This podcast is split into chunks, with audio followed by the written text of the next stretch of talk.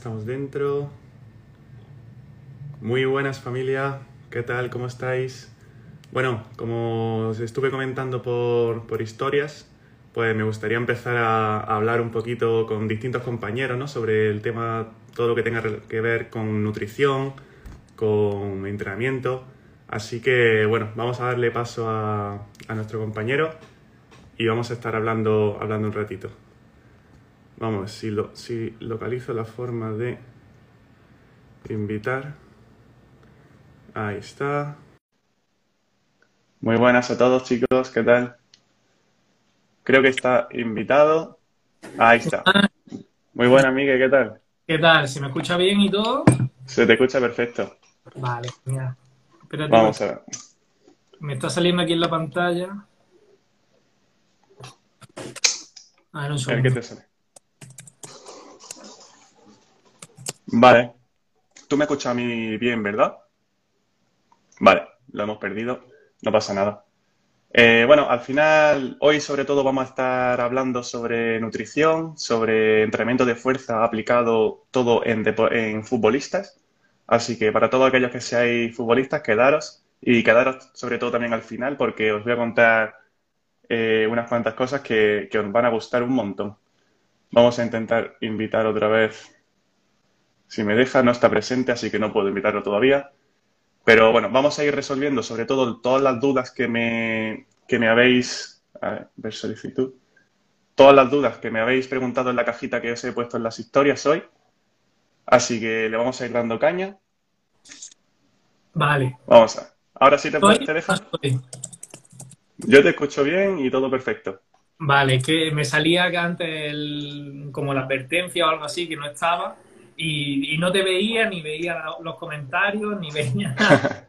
Entonces, bueno, Vale, vale.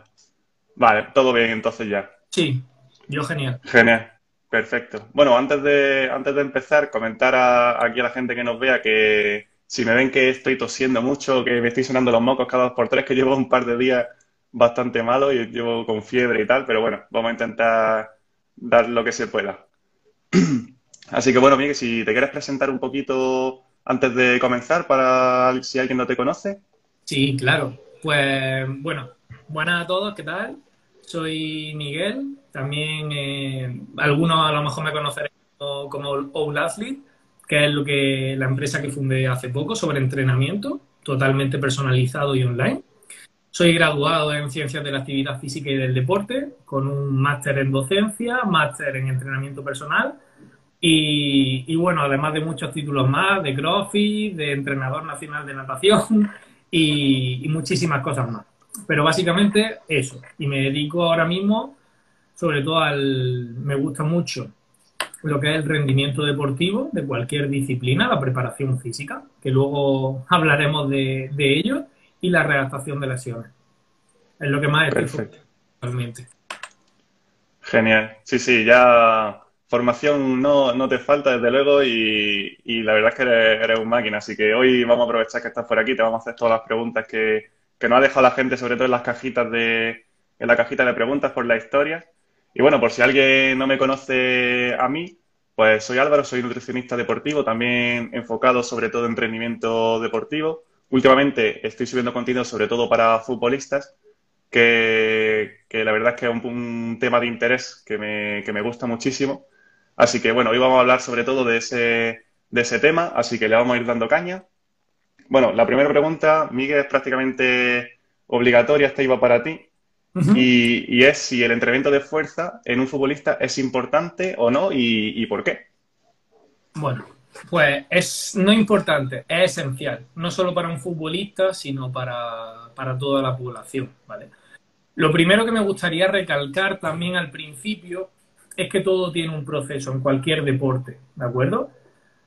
Digamos que estamos construyendo una pirámide, tenemos que formar unos cimientos muy fuertes y muy estables sobre los que luego iremos construyendo todo, la agilidad, la velocidad, la reacción y demás uno de los elementos de esos pilares sería esa fuerza, ¿vale?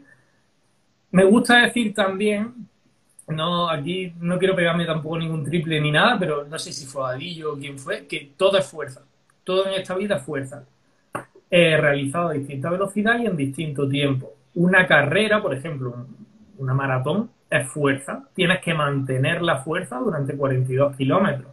Un lanzamiento de pesa, de jabalina, de cualquier cosa, realmente es fuerza, solo que muy rápido e instantáneo. La alterofilia puede ser, por ejemplo, la máxima representación o el powerlifting de, de la fuerza. Pero el fútbol también es fuerza. Tienes que aguantar durante 90 minutos de tanto la velocidad como la resistencia. Luego también eh, hay que individualizar esa fuerza. No necesita la misma fuerza, eh, la misma, el mismo estímulo de fuerza un portero que puede ser un delantero o un extremo. Tiene que ser totalmente distinto.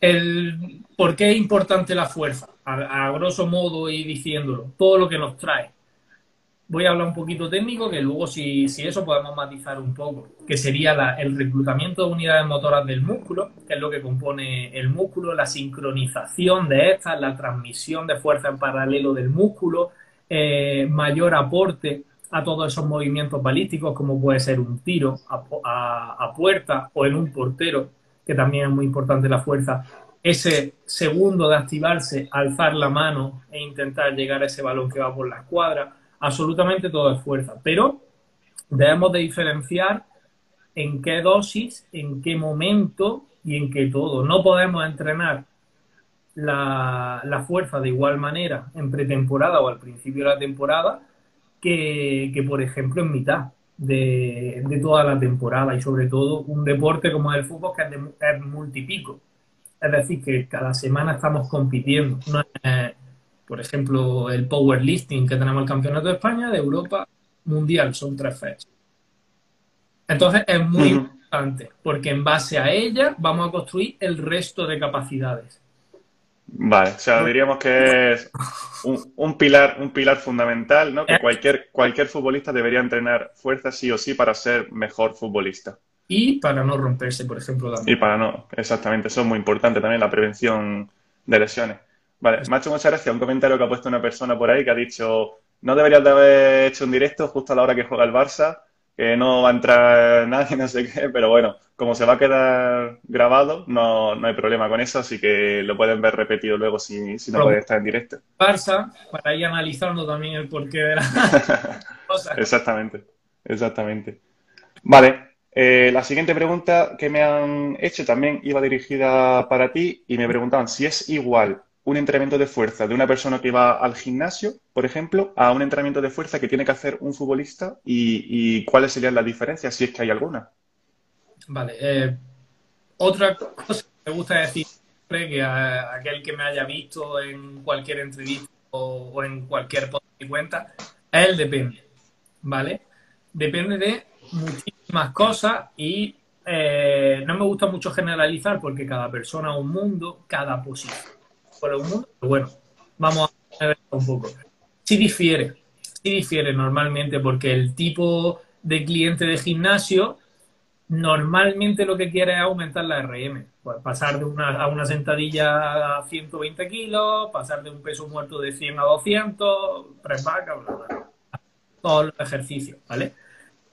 Entonces, no están enfocados a un rendimiento post. Es decir, ellos se quedan con su prepanca, con su sentadilla, con su peso muerto, con estar más fuertes, con estar menos fuertes. Pero si el fútbol debemos de enfocarlo a un post, ¿de acuerdo?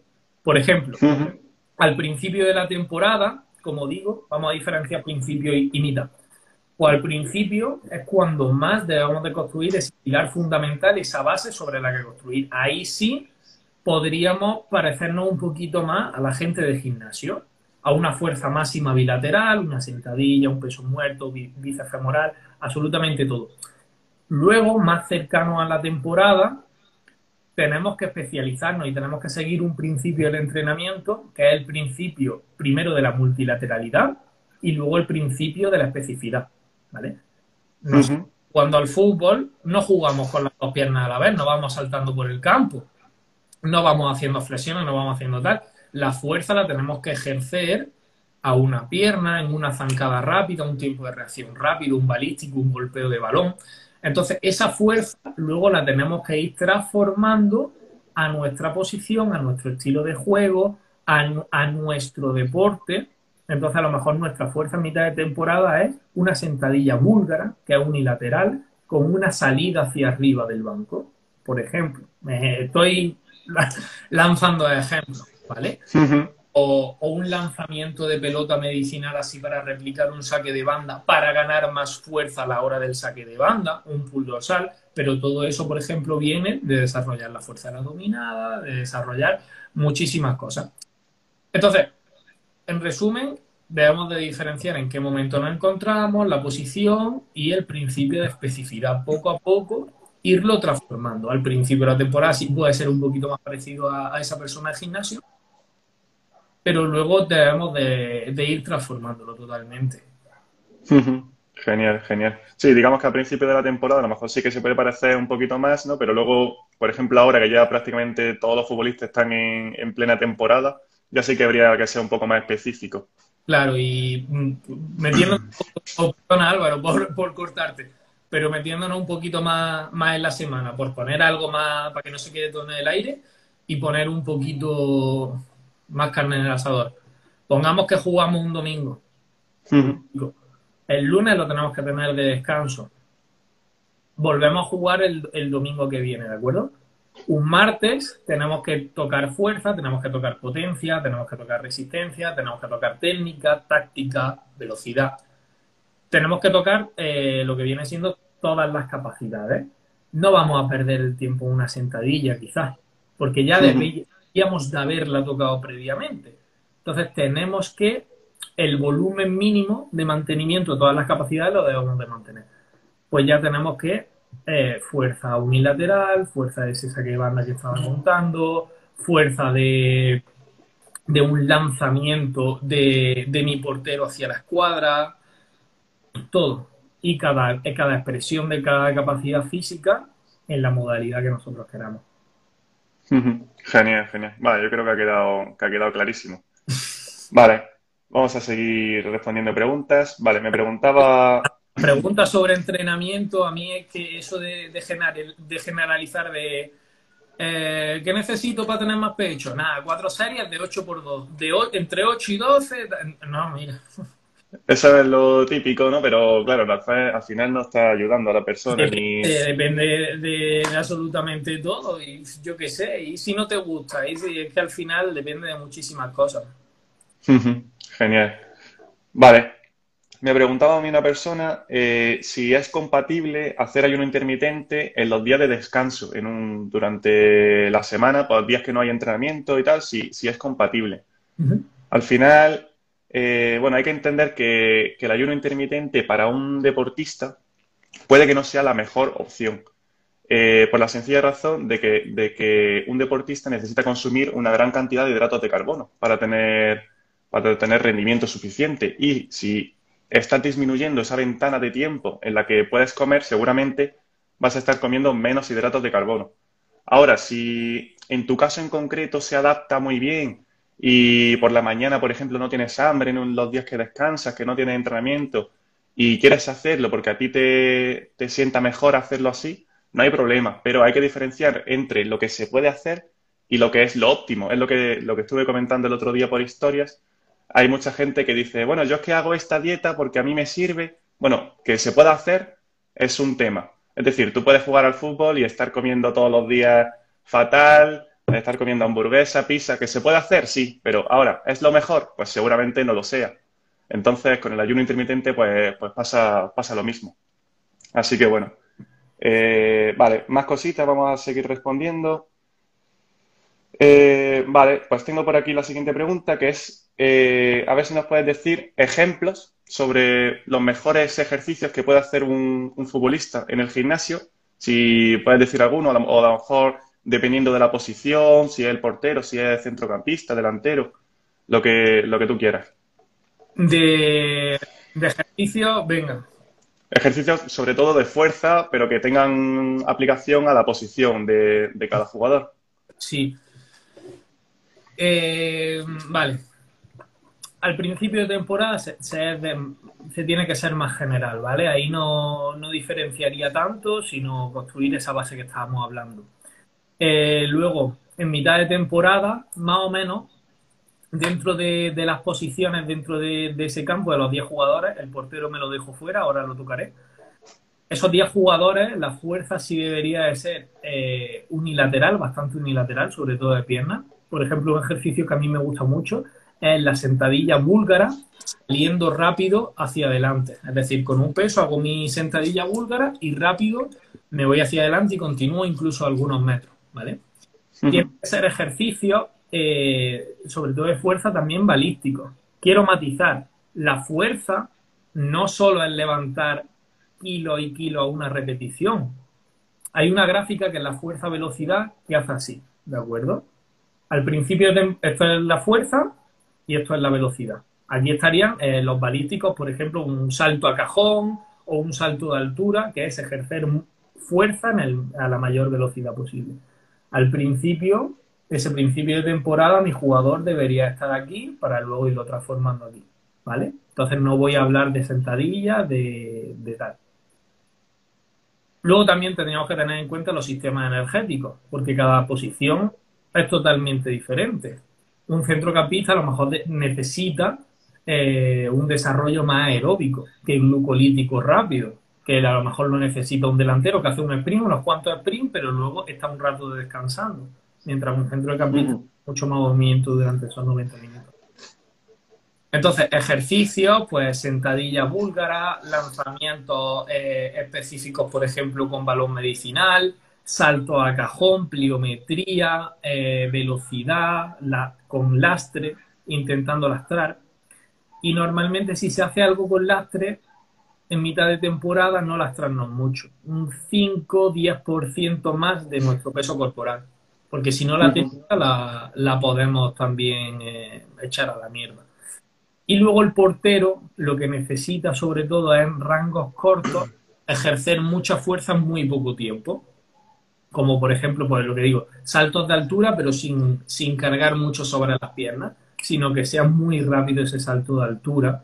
Eh, lateraliza, saliendo lateralmente con una polea cónica, que eso por desgracia pocos gimnasios lo tienen, pero con una polea cónica ejercer mucha fuerza sentadillas un cuarto, que por ejemplo no, estaría mal realmente, que se puso en moda un vídeo de Sergio Ramos y la gente lo criticaba, ¿eh?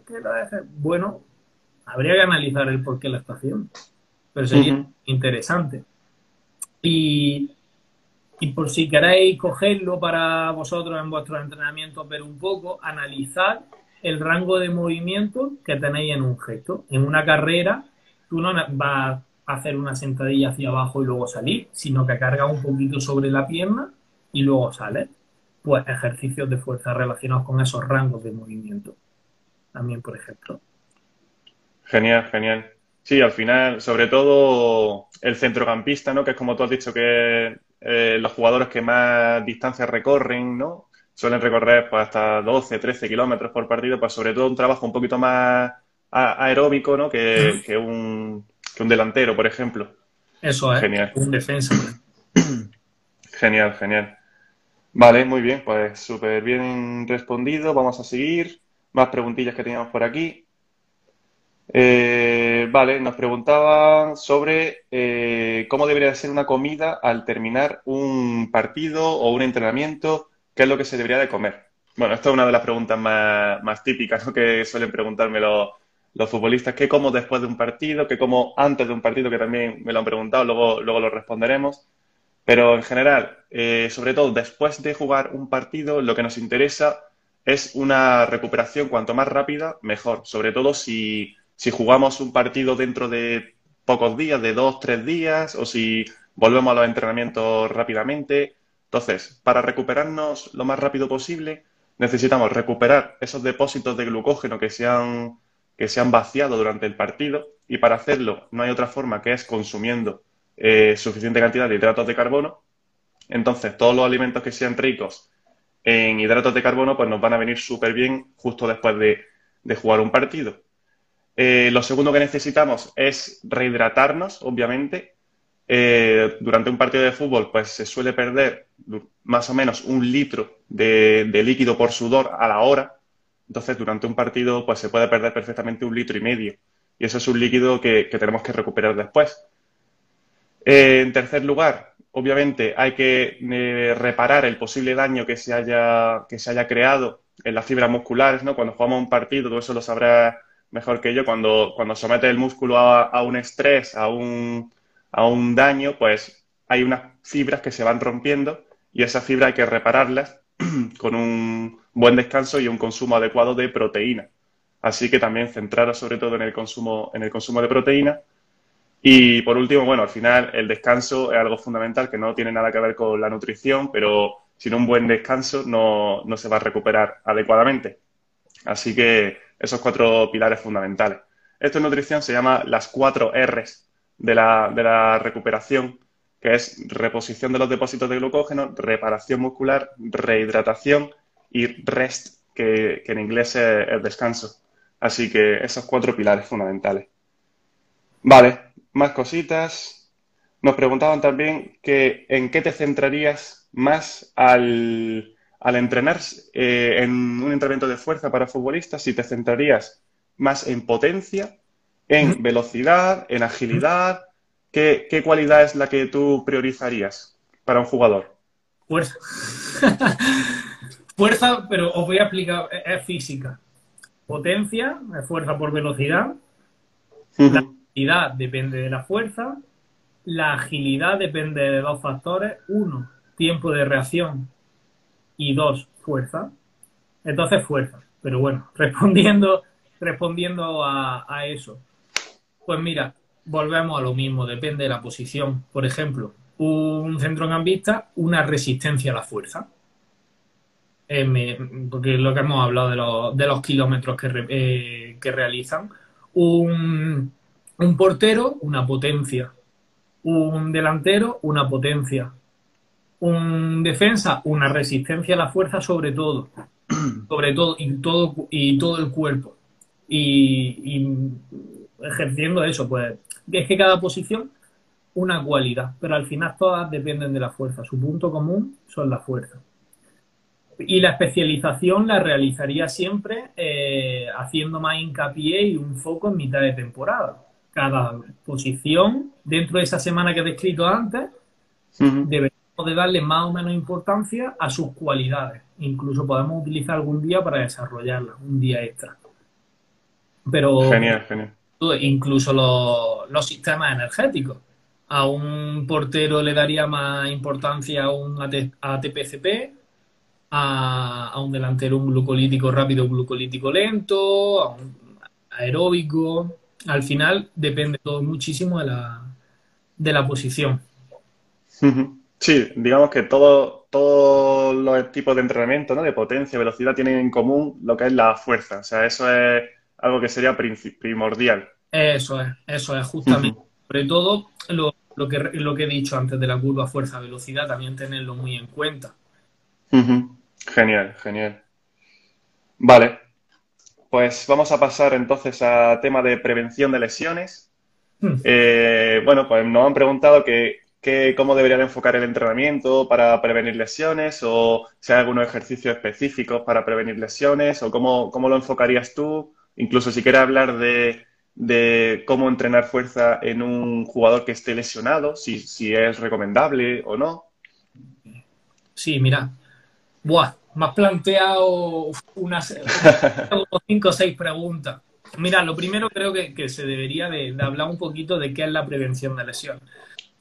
La lesión puede venir, vuelvo a, decirlo a grosso modo, por varios factores. Uno podría ser intrínseco, que depende de mí, de mis niveles de fuerza además, pero otros no los podemos medir. O sea, yo no, yo no puedo medir y saber que el defensa me va a llevar por delante la rodilla. Eso muchas veces no puedes estar ni siquiera preparado. ¿Cómo te puedes preparar a eso? Pues reflejo, agilidad una buena masa muscular que siempre va a prevenir lesiones, pero hay elementos que no, que no puedo controlar, ¿vale? O incluso está lloviendo, el césped está llovido, un resbalón y me voy, ¿vale? Entonces, sobre eso no vamos a hablar, vamos a hablar sobre los que podemos modificar. Un ejemplo que siempre me gusta poner en, fútbol es la rotura del bíceps femoral, que es muy, es muy común. La, la arrancada de un jugador o, o incluso la frenada de un jugador, ese bíceps femoral se rompe. ¿Por qué? Porque no estamos acostumbrados también ni a acelerar ni a frenar rápido. Entonces vuelvo a ese principio de especificidad. Debemos de entrenar también todos esos gestos a alta velocidad, a una deceleración a alta velocidad brusca. Todo eso tenemos que entrenarlo. ¿vale? ¿Cómo podemos también entrenar las lesiones? Las podemos entrenar eh, sometiéndonos a, a cuándo ocurren más las lesiones. ¿Ocurren en el minuto 1 de partido o ocurren en el minuto 60, 90 minutos de partido cuando ya llevo una gran fatiga encima? debemos también de entrenar todo eso. Una gran, eh, bajo una fatiga debemos de entrenar eh, pues eso, diferentes gestos y, todo, o incertidumbre, foco abierto y, demás. También un entrenamiento que no sea, por ejemplo, lanzo la, pelota a aquel cono, luego aquel, luego aquel. Son estímulos que al final te acostumbras, los memorizas y punto. También entrenar los focos externos eh, estímulos múltiples, eh, respuesta abierta, todo eso para estar preparado ante todo que nuestro cuerpo se reorganice muy rápido, muy, muy rápido. Por ser generalista, de nuevo, que debemos siempre especificar, eh, especificar el, debemos de ponernos en situaciones donde las lesiones ocurren. Frenadas, aceleraciones, bajo fatiga, un minuto 60, un minuto 30 forcejeos con mis compañeros, que mis compañeros me forcejen, ponerme sobre eso, ¿vale? Siendo, siendo bastante general. Luego, ¿debo de entrenar fuerza cuando estoy lesionado? Sí, porque el resto del cuerpo no está lesionado. Si yo me lesiono el bíceps femoral, mi dorsal está lesionado, mi cuadri, mi bíceps femoral de la otra pierna no está lesionado. Al contrario, hay una serie de procesos que hay que seguir, que, es eh, la recuperación tisular de, ese tejido que está lesionado, eh, luego poco a poco ir, irle dando más estímulo. Además, esto es súper grande lo que podría explicar aquí, pero para no enrollarme, estrategias que son interesantes y alguna vez he hablado, por ejemplo, del entrenamiento cruzado, que también se ha hablado que se estimula el miembro contrario de aquel que estoy estimulando. Por ejemplo, si me hago un peso muerto unilateral con la pierna que tengo buena, tiene que ser también bastante exigente el peso, no puede ser cualquier peso, tiene que ser exigente y estar muy focalizado en ello. Parece ser que hay activaciones del otro bíceps femoral también. Y debemos de ir poco a poco llevándolo a, ese estrés. ¿Por qué? Porque también es que esté recuperado ese músculo o el elemento que esté lesionado, eh, se vio también, sobre todo en futbolistas, una sobreprotección al elemento lesionado. Se veía como en sus cambios de dirección, antes de estar lesionado eran súper rápidos y balísticos, mientras que después de lesionarse daban un rodeo, tardaban mucho más por miedo, por el mecanismo de defensa que tiene el cuerpo. Entonces, poco a poco ir tratando a ese mecanismo con el que me he lesionado. Porque la neuroplasticidad del cerebro hay que trabajarla también. el entrenamiento es esencial también en tanto intra como por lesión y hay que tener muchísimo cuidado con ello, muchísimo. Me voy a enrollar aquí, no he dejado ni la mitad de un bloque y son cinco pasos los que yo utilizo sobre todo en una, en una redactación. Pero imagina, por ejemplo, mover el músculo dentro del agua, porque eh, el agua quita peso. Pues irlo viendo, mmm, quitándole peso al cuerpo y demás, también vendría muy bien. Muy, muy, muy bien. Eh, aquí podría tirarme, vamos. Es un mundo. Yo sé que el tema de prevención de lesiones es algo que podría estar aquí hablando durante horas, pero bueno, ha sido unas pequeñas pinceladas pues para que la gente también costa pues tres, cuatro consejos así claves que se nos hayan podido llevar. A mí va. Claro, como uno que para mí es esencial es entrena el cómo lesionarte. Entrénalo. Eso es clave. Claro, hay que ponerse en situación de pues, lo que después va a encontrarte en un partido. Si es lo que tú dices, si estás jugando, si estás entrenando, pues que no tienes ni choque, ¿no? Ni contacto con los compañeros y tal, luego llega el partido y te llega el central, te da un golpe por un lado, llega otro, te da un golpe por otro, pues está, tu cuerpo no está acostumbrado a eso, ¿no? Y al final, pues, claro, ahí es cuando llega la lesión. entreno también alterofilia y demás, la técnica normalmente la, se mete siempre al inicio de la sesión, porque dicen, ah, estás fresco, se te quedan, sí, sí, pero es que la técnica, después de una hora y media de alterofilia, la barra se va al suelo porque estoy reventado, pues también entrenar técnica cuando estás reventado. No, no que tú dos pongas a tus compañeros a meterte patas en la rodilla, pero entrenas técnica, entrenas agilidad, entrenas todo, una vez también estés fatigado, porque tú juegas del minuto 1 al 90. Y si no te pidan más minutos, pero que estás jugando 90 minutazos. Y el minuto 90. Genial, genial.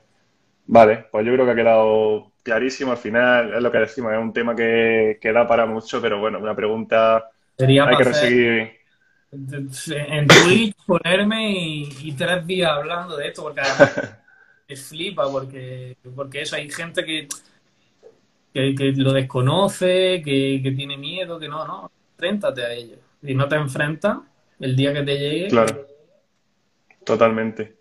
Pues, pues sí, genial. Vale, más preguntillas que nos hacían por aquí la gente. Vamos a ver, que tengo aquí la lista.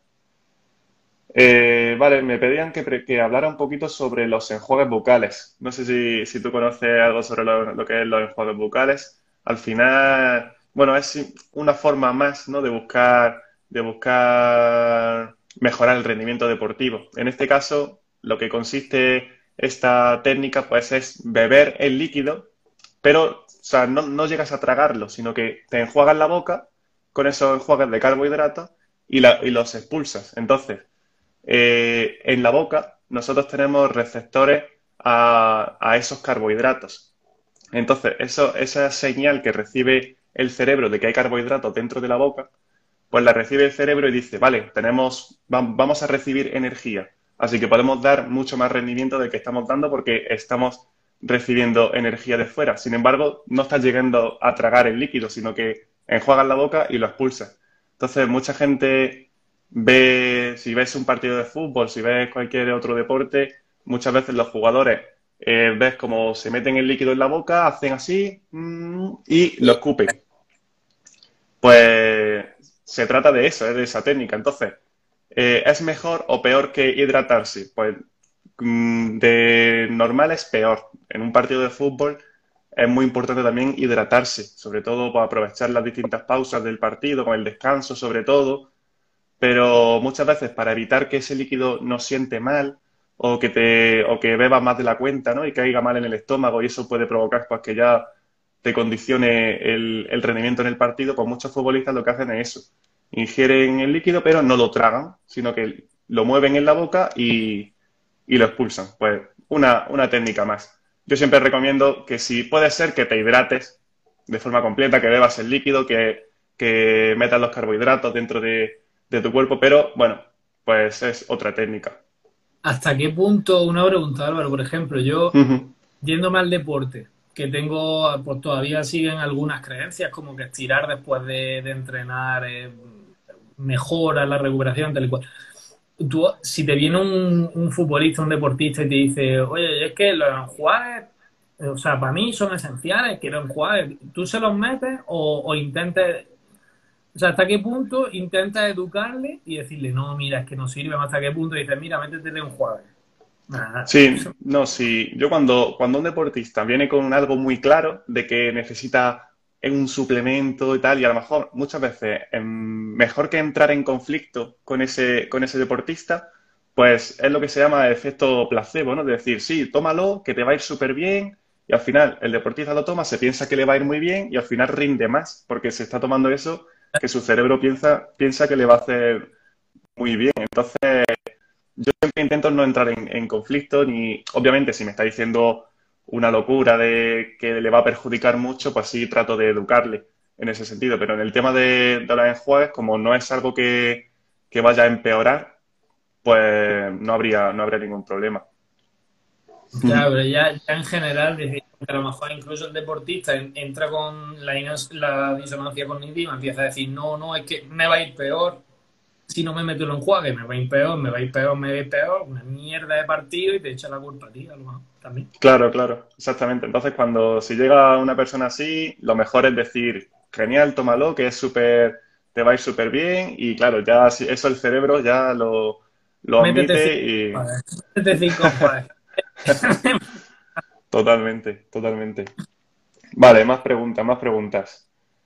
Eh, nos preguntaba otra persona eh, que a qué se debe. Eh, bueno, esto no sé si tendrá respuesta. Yo, yo no la tengo, por ejemplo, no, no sabía qué decirle. Nos preguntaba que durante un partido de fútbol esta persona lo llevaba todo súper bien, no terminaba muy cansado y tal. Sin embargo, cuando entrenaba fuerza, pues se cansaba mucho más rápido. Y me preguntaba que, a qué se podía deber. No sé si, si puedes responderlo. Te, escucho regular, se me está cortando. Eh, que, eh, ¿Tú a mí me escuchas bien? Sí, sí, te. Ah, vale, ok. Eh, ¿Puedes repetirme la pregunta? Porque se me cortado. A ver, si te la voy a repetir. Sí. es que en el partido acababa bien, no acababa muy cansada, pero entrenando fuerza acababa a reventar. ¿Puede ser? Exactamente, exactamente. Vale, puede ser por bastante. Eh, habría que analizar también qué está, qué está llamando entrenamiento de fuerza en qué posición juegan, qué tal. Volvemos a, a la gráfica esa de fuerza-velocidad. Hay gente que está más predispuesta a estar por aquí, mientras que aquí lo tienen muy mal. Entonces, eh, esta persona podría ser también, por ejemplo, los, sistemas, los sistemas de protección que tiene, que tiene el cuerpo. Tiene unos sistemas de protección donde no se siente seguro, no se siente cómodo y dice, ojo, cuidado, aquí hay un estímulo que esto es raro, esto es nuevo, no me encuentro a gusto. Mm, entonces el cuerpo como que para, decae un poco, tanto en activación del sistema nervioso como en reclutamiento de unidades motoras, en reclutamiento de todo. ¿Vale? Pues habría que ver esos sistemas de protección si, los tienen muy, muy altos, por ejemplo. ¿Vale? Luego, otro elemento sería ver si ha entrenado fuerza previamente o no, a qué nivel de fuerza ha llegado a entrenar, porque a lo mejor su, su sincronización de unidades motoras o su coordinación no es nada bueno. Por, por, cómo ha entrenado fuerza y cómo ha estado ante ese estímulo de fuerza. Para que hagáis una idea, la fuerza depende de, a grosso modo, 8 o 9 factores. 8 o 9. Y algunas son tan mijititas como el nivel de rigidez del tendón que tiene. O sea, que imaginaros, por ejemplo. Entonces, habría que ver muchas cosas, pero yo me la jugaría a sistema de protección y, luego la, manera que se, se reorganiza el, cuerpo ante, ante ello. O también no descartemos lo que siempre digo, somos seres muy complejos y a mí me gusta analizar al deportista en el entorno biopsicosocial, biológico, social y psicológico, ¿vale? A lo mejor esa persona cuando va a entrar a fuerza ya está súper predispuesta a decir, me va a ir fatal, voy a acabar voy a no sé qué, voy a no sé cuánto. Entonces, ojo, cuidado. Pueden ser muchas cosas, pero yo tiraría eso. Tiraría eso, por ejemplo. Claro, sí, ¿no? Si su cerebro, si él piensa siempre, ¿no? Que su, que al hacer fuerza se va a cansar antes y lo tiene metido en su cabeza, al final, eso, el cerebro sabe, sabe mucho, ¿no? En ese aspecto que, si te lo repites tantas veces, si te lo repites, al final se convierte en verdad, ¿no? Yo es que algunas veces voy a un entrenamiento, voy, me miro lo que me toca, hostia, vaya mierda, vaya mierda, no sé qué, voy allí, efectivamente, me sale mierda como A ver, me quedo en casa, entonces también todo eso tenemos que, que ir entrenando. Pero a grosso modo, eso, porque además me, me vino una clínica eh, que me dijo, por ejemplo, tío, voy súper bien. O sea, las cosas tontas, que esto le ocurre a la mayoría que entrena fuerza. Iba con 98 en, en sentadilla, me puse los 100. O sea, no, no la subí por 2 kilos. ¿Tú te crees que por 2 kilos no la va a subir? Pues claro que la va a subir. Además, los 98 lo subió muy fácil. ¿Qué pasa? Que su cuerpo dice, ojo, que esto no son tres cifras, que creáis que no que el pasar de dos cifras a tres cifras mentalmente afecta, que este peso no lo he cogido nunca, que tal. Entonces, le dije que para anular un poquito ese sistema de, protección, para decirle al cuerpo, tranquilo, no pasa nada, saca la barra, estate dos, tres segundos con la barra en los hombros, guárdala y luego la haces. Para, decirle, eh, tío, que de verdad que, no pasa nada. Que, que es un peso que que para adelante. Ya ves. Sí, sí, eso muchas veces a lo mejor incluso si le pones la carga, ¿no? y no sabe la carga que, va a levantar, incluso muchas veces puede que la levante mejor, ¿no? Ese, ese, hay un, ese tipo, eh, o sea, eso hay entrenamiento, ¿cómo se llama? Entrenamiento a ciega o algo así, que bueno, ya cada uno lo lleva al extremo que quiera. Yo he visto gente llevándose mantas, tapando los discos. ¿Y qué? O sea, unos follones que montan ahí una parafernalia pero eso que alguien te, cargue, la carga, tú no sabes lo que levanta y para adelante. Ya ves, pues sí, sí. Vale, vamos a ver más preguntillas que teníamos por aquí. Vale, me preguntaban ejemplos de desayuno antes de, jugar un partido. Vale, pues si parece bien, voy a comentar un, desayuno muy típico que suelo poner yo a, a, los futbolistas. Al final tenemos que buscar alimentos que no tengan ni grasa ni fibra. ¿Por qué? Porque esos, esos son los dos, la grasa y la fibra, lo único que puede hacer justo antes de jugar un partido es que, esos alimentos nos caigan peor en el estómago y tengamos luego molestias ¿no? en el estómago, en el intestino, o el exceso de fibra puede hacer que nos den ganas de ir al servicio justo, justo en mitad de un partido y obviamente eso no es, no es lo que estamos buscando. Entonces, buscamos alimentos ricos en hidratos de carbono que sean bajos en fibra. Entonces, eh, alimentos que estén un poquito más procesados. Por ejemplo, el pan blanco, eh, que es prácticamente hidrato de carbono, que no tiene, no tiene fibra. Buscamos alimentos como la mermelada, la miel, eh, zumo de naranja. Todo este tipo de alimentos pues viene, viene muy bien justo antes de jugar un partido. yo suelo meter también un poquito de proteína, un poco de pechuga de pavo o un huevo, dos huevos, proteína lo más limpia posible, que no tenga tampoco grasa. Y, sobre todo, yo también suelo recomendar mucho a los jugadores que tengan una botella de agua siempre a su lado, la hora antes del partido. ¿Por qué? Porque al final, inconscientemente, si tú tienes una botella de agua a tu lado, al final vas a estar dándole un buche, otro buche y vas a estar mejor hidratado que si, que si no la tienes. Entonces, no les pongo una cantidad obligatoria de líquido que tienen que beber, pero sí que les digo que tengan esa botella al lado para, pues para eso, para que vayan bebiendo sin, que se den cuenta. Igual, si, fuera en un viaje en el autobús o sí, en el autobús del equipo y tal, pues siempre su botellita para, ir hidratándose de forma, de forma inconsciente llegar al partido pues lo, más hidratado, lo más hidratado posible. Al final, el tema de la hidratación, bueno, eso es otro, otro mundo, pero una pequeña deshidratación del 2% ya está disminuyendo tu rendimiento. Entonces, y, es muy probable que, ocurra esa pequeña deshidratación. Eh, vamos, ahora mismo es posible que incluso tú o yo estemos deshidratados un 2%.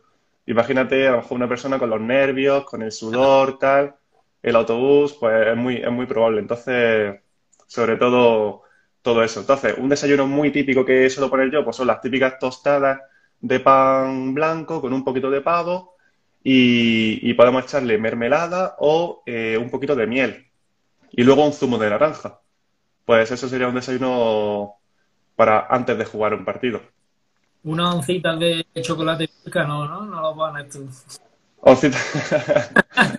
Hombre, si no, si no tuvieran grasa ni aceites vegetales y fuera solamente azúcar, no estaría mal, no estaría mal en ese contexto. Pero al final el tema de chocolate, milk y tal, tienen también mucha grasa, es muy alto, es muy alto en grasa, entonces no sería, no sería recomendable. Pero sí, muchas veces hay que, hay que diferenciar entre lo que es nutrición para el deporte y lo que es nutrición para la salud. Porque hay muchos alimentos que tienen cabida dentro de la nutrición deportiva. Por ejemplo, a mí me gusta hablar mucho del batido de chocolate. Tú un batido de chocolate te lo puedes tomar después de entrenar y es una muy buena opción. ¿Por qué? Porque... Ejemplo.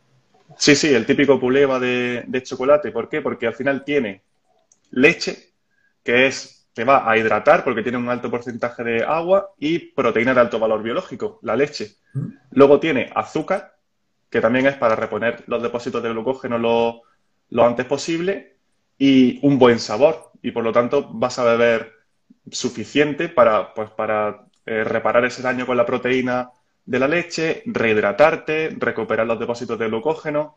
Entonces, yo lo suelo recomendar eh, el batido de chocolate cuando tienen una segunda sesión de entrenamiento por la tarde o cuando tienen un partido y a los dos, dos o tres días tienen otro partido que tienen que recuperar más rápido de lo normal, en ese tipo de contexto. Así que por eso que hay que tener en mente siempre la diferencia de nutrición aplicada al rendimiento o a la salud. Vale. Como les mano te cogen el brazo, ¿eh? ¿El qué? Como les den la mano te cogen el brazo, se meten tres y un domino, para, para cógenos rápido, para que no... Sí, sí, eso también hay que, tener, hay que tener cuidado con eso. Una cosa no quita, no quita la otra. Vale, pues vamos a ver.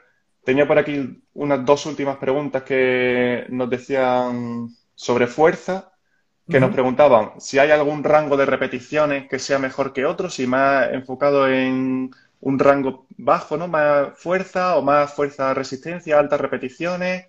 ¿Qué deberían de centrarse? ¿O un poco de todo? Em, yo, como la manera en la que programo y y trabajo doy muchísima variedad a lo largo de la semana, por ejemplo. No me quedo solo en un estímulo centrado, que eso se llama programación horizontal, esa variedad. Entonces el entrenamiento se basa en dos, la, variedad y, luego el aumento de la intensidad y la progresión. Entonces, rangos de repeticiones. Pues, por ejemplo, em, a mí no me gusta trabajar en rangos de repeticiones para nada. Yo trabajo eh, bastante en pérdida de velocidad y en RIR, ¿vale? Eh, el RIR, que a lo mejor se puede, la gente lo puede relacionar más, es repeticiones en la recámara, ¿vale? Si yo, por ejemplo, te pongo RIR 1 y empiezas a hacer sentadillas, llevas 9 y dices, uff, podría hacer una más, porque es que si no fallo, eso es RIR 1. Te queda una repetición en la recámara. ¿Qué ventaja tiene trabajar, por ejemplo, con, esto? Porque si he tenido un día de mierda, a lo mejor si te pongo ocho repeticiones, no llegas ni a hacer cinco. Pero si tienes un diazo, me puedes hacer 15 y te vas a quedar con 6 y todo el beneficio del resto de repeticiones. Yo trabajo mucho con RIR. Entonces, la fuerza, eh, es que también hay que desarrollar dos tipos fuerza. Intermuscular, ¿de acuerdo? Menos porcentaje, más, más porcentaje. Quédate con que la fuerza entre, yo qué sé, 3 y 5 repeticiones, pero te estoy... Eh, me estoy tirando mierda a mí mismo diciendo de no generalizar, ¿vale? Pero quédate con eso. Y RIR muy bajo. RIR 0, RIR 1. RIR más alto no sirve para nada, ¿vale? Porque si no, no estamos consiguiendo esos ocho o nueve factores que estaba hablando anteriormente que influyen en la fuerza. Potencia, eh, mucho por pérdida de velocidad, ¿de acuerdo? Porque como la potencia eh, se trabaja en torno entre el 30 y el 80% de la RM, o sea, un espectro muy amplio. Cuando perdamos un 15-20% de la velocidad con la que hacemos nuestra primera repetición, se debería parar. Aunque tú tengas más fuerza para seguir, que tienes más fuerza, pero no, no, párate, porque si no el efecto de esa potencia, a lo mejor ya te estás yendo a entrenar una resistencia a la fuerza, una hipertrofia.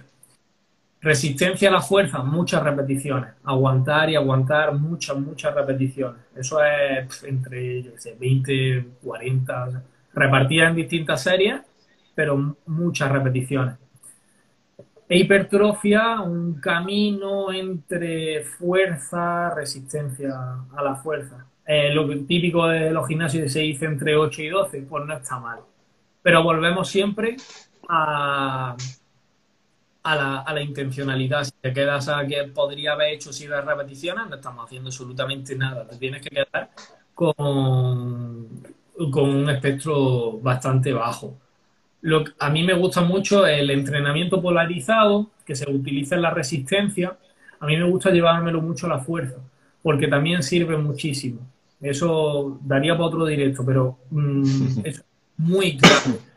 Y luego la intensidad depende de tres factores. La intencionalidad que tú tengas, eh, la carga, que, la intencionalidad de si lo levanto al máximo o no lo levanto al máximo que pueda, la carga que lleve y, luego el esfuerzo, que normalmente se mide en RIR o RPE, también es muy conocido en la escala de 10 voy a vomitar, 0 estoy nuevo medido en, eso. Entonces, bueno, por quedáis con valores, quedaros con, con un poquito eso. Y la potencia, medirla en velocidad, muy interesante, medirla en velocidad. No tiene para medir velocidad. Yo cuando empecé, uh, es un ejemplo muy tonto, pero yo cuando hacía saltos, de, me dejaba caer del, cajón y saltaba, tenía siempre la mirada al frente y había un cristal y aquí ponía, me lo voy a inventar, ferretería Jorge. Pues cuando dejaba de ver eh, la mitad de la letra, digo, ya está, he perdido velocidad. Y, seguía. Entonces, al final, cuando no tienes aparatos que miden la velocidad, que, mide, que valen, yo qué sé, depende, pero yo pues, me hacía mis cositas. Sí, claro, hay que sacar, hay que sacar la imaginación y de todas formas... Se entrena ¿sabes? De todas formas, hay, hay aplicaciones, ¿no? Si no recuerdo mal, de móvil que te pueden ayudar en el tema del salto o algo así. No sé si conoces...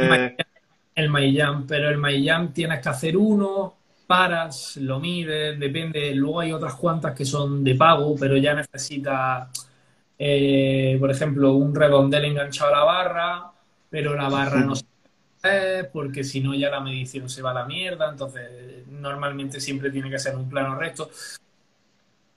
Eh, mm, si tienes un ojo bien entrenado, bien, bien entrenado, la velocidad se puede medir mediante el ojo. O sea que... Genial. Perfecto. Vale, muy bien. Y vale, pues nos hace... El directo que no me gusta nada generalizar, ¿eh? que soy súper individualizado. Esto, esto es que pasa, pasa mucho. Al final nos hacen preguntas y hay que darle respuesta por algún sitio, pero obviamente si pueden contactar con un profesional que le ayude a ellos en su caso específico, va a ser, va a ser siempre lo mejor. Pero bueno, nosotros podemos dar información que puede servir para todos, pero a lo mejor en, un caso concreto no sirve, pero hay que dar una respuesta, ¿no? Somos dos campos que son, tienen que ser súper individualizados. Totalmente. Vale, y nos hacían una última pregunta de, en el tema de la fuerza que decía si las pistolas de percusión sirven o no sirven o, tienen utilidad en fútbol. ¿Qué tendrías que decir si le ves tu utilidad? Bueno, esto es de, un, fisio a un modo de recuperación que te responda. Te habla un poquito de, mi campo a modo de, activación a la hora de entrenar bueno, puede y no puede ser. Tiene un efecto inhibidor. Eso sí. Por ejemplo, puedes probarlo. Si tienes una pistola de percusión, no sé quién me ha preguntado, pero vamos. Empieza a hacer tracciones con la goma. Ah, de aquí. ¿Vale? Uno, dos, tres. Tracciones. A la décima doce ya dices, hostia, esto está caliente. Esto ya. Hazlo a la vez que te percutes con la pistola. La sensación de fatiga es mínima. Mínima por decir cero eh, entonces tiene un efecto inhibidor, que eso, esa teoría es la teoría de la compuerta, ¿vale? Que otro directo para explicar la, la teoría es muy interesante. interesante. Por ejemplo, explica lo típico de la gente que se venda por debajo de la rodilla cuando tiene un problema. Algunos para aguantarse la patera y, y demás, pero la presión, el efecto de presión inhibe el de dolor. Entonces está sintiendo presión, pero no dolor es bastante interesante esa teoría. Luego, a modo de recuperación, pues te diría que, que sería más placebo, por ejemplo. Sí, ¿no? Al final. Vale, vale. Y, el, y el pasártelo bien, porque a un masajillo que te llevas también te digo. Está muy bien. Yo no la he probado nunca, la verdad. No la he probado nunca, pero la velocidad 1 o 2 está bien, la velocidad 6 dices. ya molesta, ¿no? Ya no es tanto masaje, sino que ya. Cabezales, uno que es súper fino, que es que ese va a doler. Ese tiene mucha maldad. ese cabezal tiene mucha maldad. vale, genial. Pues en principio hemos resuelto prácticamente todas las preguntas que, se, que nos habían hecho. Llevamos ya casi una hora, se me ha pasado, se me ha pasado volando. Pues y bueno, si ¿Quieres, para finalizar, quieres comentar a la gente cómo ayudas tú a, tus deportistas o si quieren contactar contigo porque quieran mejorar su trabajo de fuerza? Si quieres comentar un poquito. Bueno, pues yo tengo varios medios por los que podéis contactar. Uno, el más simple, es mediante Instagram. Escribí un, un directo y diciéndome simplemente vuestro caso y ya me pondré en contacto con vosotros. ¿Vale? También podéis ver mi página web, que es Oulathlete, donde tenéis bastante más información. Incluso tenéis mi contacto directo de WhatsApp, de correo, de lo que sea. Y, y yo personalmente individualizo mucho. Sería un programa totalmente enfocado a ti, con una, con una valoración inicial que te hago siempre para tu objetivo, el tiempo en el que lo quieras, porque ya era un opositor, bueno, estamos hablando de fútbol, pero por ejemplo, si tienes un opositor, tienes una fecha límite. Eh, entonces, una evaluación inicial súper completa, donde yo diseñaría un programa de, de, entrenamiento totalmente diseñado para ti y dependiendo de los días también que quieras entrenar porque va en función entre uno y, seis días a la semana. Y todo súper, súper individualizado, con un contacto continuo, con feedback continuo semanal, eh, las programaciones se pasarían semanalmente y todo el rato si tiene algún problema se cambia, es totalmente hecho a medida para ti, un traje a medida. Genial, genial. Pues si alguien está interesado en mejorar el tema de fuerza, pues que contacte con, con Miguel porque de verdad es que es, es, un, es un crack en ese tema y ya lo habéis estado escuchando que sabe, sabe muchísimo. Así que bueno, pues estamos ya por, por terminar. A mí me gustaría también comentar eh, cómo puedo ayudar ¿no? a la gente, si hay alguien también interesado en, en, seguir aprendiendo un poquito más y tal. Y es que bueno, al final eh, yo llevo centrado ya en temas de futbolista desde hace algunos meses. Solamente prácticamente el 100% de mis clientes online son, son futbolistas y estoy centrado totalmente en ellos porque he visto ahí un, un hueco, por así decirlo, en el que hay, eh, el futbolista no sabe cómo alimentarse y, sin embargo, si lo hicieran mucho mejor, sabrían, eh, mejorarían muchísimo como deportistas. Es decir, eh, muchos deportistas, muchos futbolistas se centran en otros temas pues eh, que también son obviamente muy importantes, pues todo lo que tenga que ver con su entrenamiento y tal, pero le dan cero importancia a la nutrición. Sin embargo, si, si esa, eso lo tuviésemos eh, controlado al 100%, el tema de la nutrición, el rendimiento se vería súper elevado y, súper incrementado. Entonces, pues para todas aquellas personas que quieran mejorar un poco y quieran mejorar sus conocimientos en el tema de la nutrición, pues eh, me gustaría comentaros que, voy a crear una pequeña charla, una, vamos a hacer una clase, me gustaría que fuera con poquitas personas para, intentar responder también las máximas dudas posibles, en las que os voy a enseñar pues cómo tenéis que comer desde que empieza un partido, desde antes del partido, durante el partido, después del partido. Vamos a hablar sobre las claves nutricionales que, debe de seguir un, futbolista para llevar su rendimiento al siguiente nivel. Entonces, si hay cualquier persona que esté interesada, pues que me escriba directamente un mensaje en un mensaje directo que me diga quiero asistir a las charlas y ya por ahí pues le comento le comento un poquito más. Así que bueno, pues eso es todo. Pues ha sido un auténtico placer, Miguel, tenerte por aquí. Yo creo que has aclarado has aclarado un montón de dudas y, nada, podemos. ¿Cómo? Y he dejado otras cuantas. Siempre cuando se resuelve una duda se surge, surge otra, ¿no? Y así. Pero bueno, yo creo que hemos aclarado bastantes cositas, que hemos ayudado a la gente.